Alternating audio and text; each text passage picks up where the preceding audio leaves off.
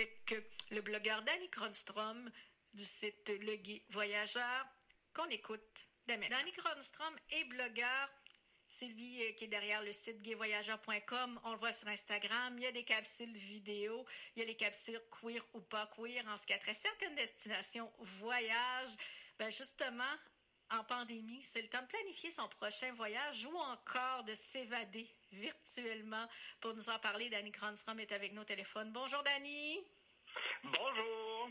Donc, ça fait quelques années que vous avez fondé euh, Gay Voyageur, blog, site Internet. Vous êtes présent aussi sur les autres plateformes sociales. Donc, ça fait quand même un bon bout de temps que vous êtes derrière ces initiatives voyage-là. Absolument. Euh, ça existe depuis quand même très longtemps.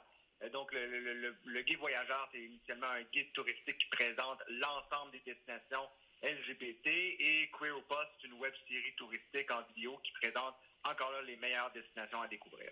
Justement, parler de la communauté LGBT, moi, je me demandais est-ce que Gay Voyageur s'adresse davantage aux hommes gays ou c'est accessible pour toute la communauté LGBT+.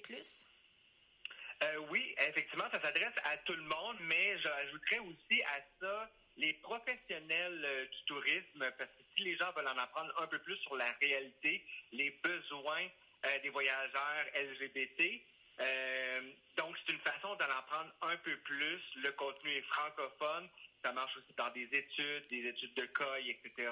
Donc, autant une personne, un homme homosexuel va être, peut être interpellé qu'une femme lesbienne, qu'une personne hétérosexuelle. Tout dépend de son ouverture, bien entendu. Là, avec le confinement, on peut pas voyager physiquement, mais comme je, c'est le temps de, de, planifier son prochain voyage ou tout simplement de s'évader euh, virtuellement. Est-ce que vous avez vu une hausse de fréquentation sur vos diverses plateformes?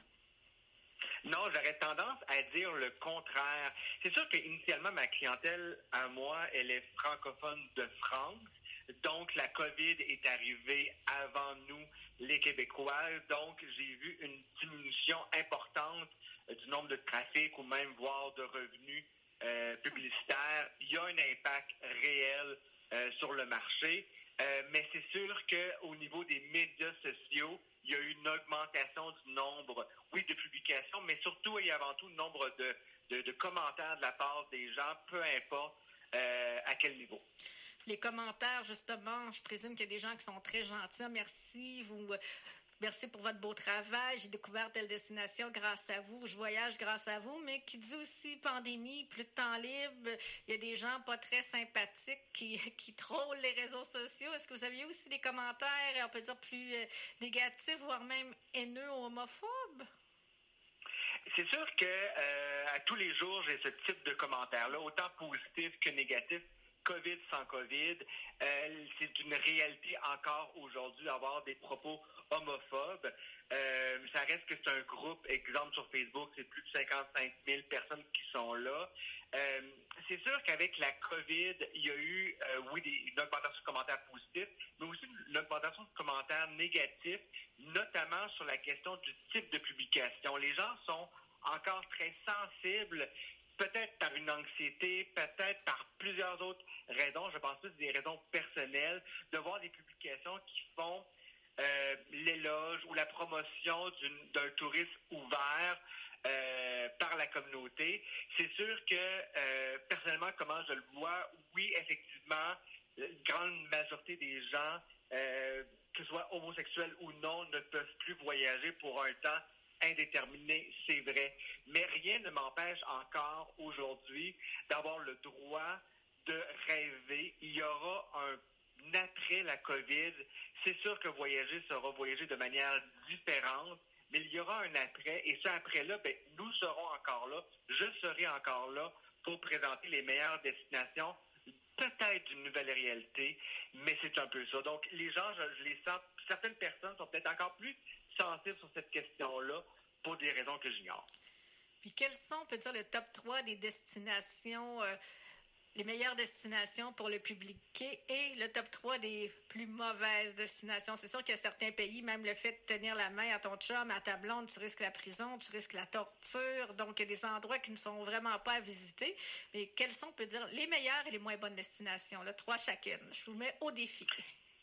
Euh, absolument. Et c'est sûr qu'il y en a énormément des, destinations positives. Tout dépend de où qu'on habite. Comme exemple, un, Européen, le Canada est, un, très intéressant. Montréal, Toronto, Québec, Vancouver. Sinon, quand on est Canadien, ben, il y a bien entendu l'Espagne qui peut être un pays très, ouvert. Pourtant, il y a quelques années, une vingtaine, trentaine d'années, c'est un pays extrêmement fermé sur cette question-là. Il y a un changement majeur sur les lois, il y a un changement majeur sur la mentalité des gens. Et aujourd'hui, il y a des villes comme Barcelone, et etc., Madrid, etc., euh, qui sont extrêmement gay-friendly aussi. L'Australie, la Thaïlande, euh, donc beaucoup de pays européens euh, et nord-américains, bien entendu. L'effet inverse, malheureusement, en tant c'est ça, c'est pas écrit dans mon front, mais j'ai des interdictions de voyager dans certains pays.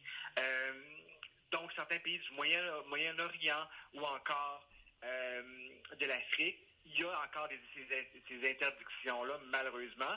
Mais euh, c'est sûr que si on voyage dans des pays qui sont plus à risque, il faut faire attention. Faire attention quand on fait une réservation des chambres d'hôtel. Ça paraît peut-être très ridicule ou insensé pour certaines personnes qui sont hétérosexuelles, mais lorsque nous, on réserve une chambre d'hôtel, il faut voir si euh, la réalité du pays va faire en sorte qu'il va avoir un impact si je réserve au nom de deux hommes dans un seul lit ou deux femmes dans un seul lit.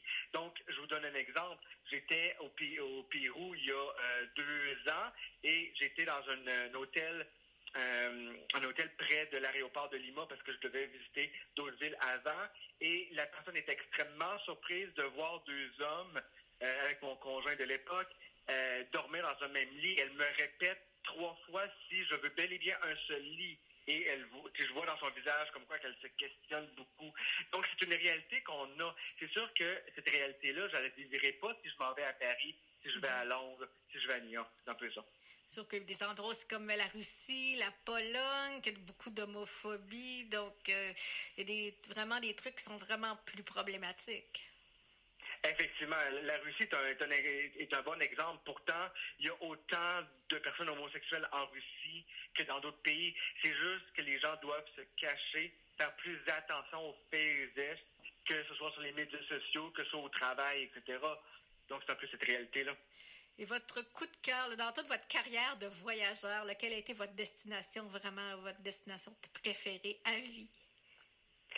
C'est sûr que je suis un, amoureux euh, de la Thaïlande par ses gens, par sa culture, par sa gastronomie, par leur ouverture. C'est un bon exemple, la Thaïlande. Les lois de la Thaïlande, en soi, ne font pas nécessairement la promotion de, la communauté LGBT par euh, des lois anti-homophobes, etc. Mais par leur religion, les gens sont extrêmement ouverts à la limite, ils s'en foutent que les personne soit homosexuel, hétérosexuel. Ils, ça, leur, leur dérange totalement pas. Donc, aller en Thaïlande, ce sont des gens extrêmement ouverts d'esprit, extrêmement agréables et aussi, c'est facile de voyager dans ce pays-là.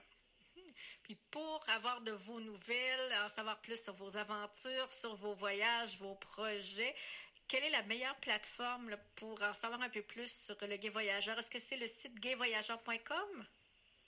C'est effectivement, c'est une, excellente façon. Sinon, je, suis extrêmement présent sur les médias sociaux, sur YouTube, etc. Donc, il y a plusieurs multiplateformes selon l'intérêt des gens, effectivement. Donc, allez sur gayvoyageur.com, vous allez avoir beaucoup, beaucoup d'informations. Vous pouvez chercher aussi Danny Cronstrom, Gay Voyageur, sur les principaux réseaux sociaux. Et merci beaucoup, Danny, d'avoir jasé avec nous. Merci, Julie. C'était très agréable. Merci. Au revoir.